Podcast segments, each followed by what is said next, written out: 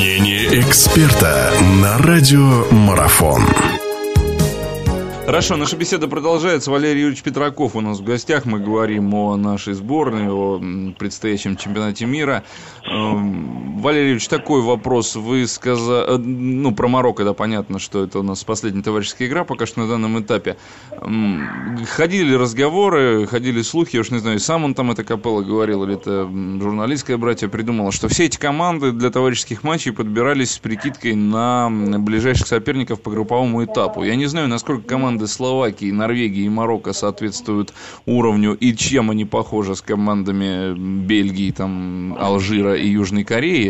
Или действительно в этом что-то такое есть? Или просто сейчас, как говорят, в футбол научились играть все, и каждого потенциально можно рассматривать по той или иной игровой схеме? Ну, приблизительно. Приблизительно, да. Э, ну, это не южноамериканские команды. Приблизительно, да. Э, поэтому, в принципе, сейчас уже особой разницы, конечно, нет. А вот. Но Норвегия, Словакия это, это что-то такое приближенное, может быть, э, вот, э, к Бельгии. Хотя, конечно, я считаю, что бельгийцы намного сильнее, чем э, и команда Норвегии и, Сло, Словакии. Это однозначно. Ну, естественно, Марокко в большей степени как-то по игре схоже, может быть, и с Алжиром. Но, повторюсь, это не, не такой уж э, вопрос важный. Э, здесь, я думаю, больше, большей степени э, команда России должна преследовать свои цели. Как играть? Здесь все-таки больше не смотреть на стиль команды, а думать о своих проблемах и, как я вот сказал, наигрывать определенные варианты состава. Еще немного коснемся игровых позиций, которые у нас в команде. Да, я с вами действительно, здесь нельзя не согласиться. Там команда с Широковым это одна команда, команда без Широкого другая. Но я имею в виду в плане ну, игры. Хорошо, игры... Что мной... да. Хорошо, да. что вы соглашаетесь. Как, как же с вами не согласиться-то, Валерий Юрьевич? В плане передней линии э, многие тоже отмечают, что должен наконец-то уже Саша, Коко... Саша Кокорин там что-то показать и выстрелить в Бразилии. Ну, посмотрим, да это было. Да, есть у нас Киржаков. Черышев. Всех волнует э, судьба Дениса Черышева. Вроде как он отправляется с национальной командой на чемпионат мира, но пока что в качестве резервного игрока. А ведь это как раз то самое, наверное, золотое будущее, которое, на которое следует рассчитывать, э, от которого и зависит то, что будет в году 18 я имею в виду чемпионат, который будет в России.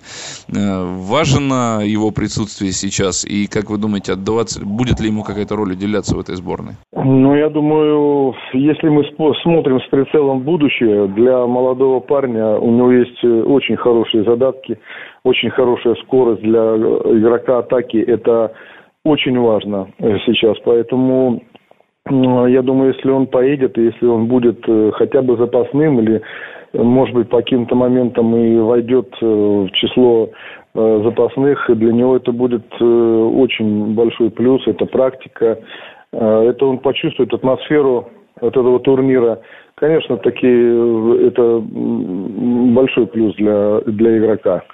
А то, что вы сказали по атаке, ну, вы понимаете, то, что, допустим, Кокорин и мое, мое мнение, то, что Кокорин и Киржаков это э, сейчас игроки, которые все-таки ну, обоснованно являются таким, э, таким э, основными нападающими сборной.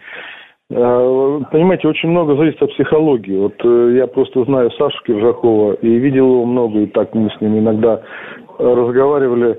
Этому человеку, он, он, он умеет играть, умеет забивать, это обо всем говорит, но ему нужна уверенность. Ему нужна уверенность в своих силах. Вот если он поймает этот кураж, он может э, Э, сделать на поле все, понимаете?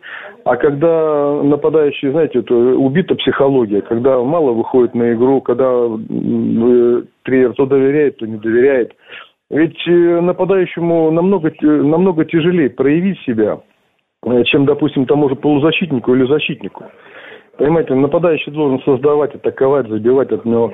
Это спрашивается. А когда нет уверенности, ну, на самом деле это тяжело сделать. Если Капелло в него поверит, э, я думаю, что Саша может э, провести чемпионат на хорошем уровне. Это мое личное мнение. Продолжение беседы через мгновение. Оставайтесь на радиомарафон.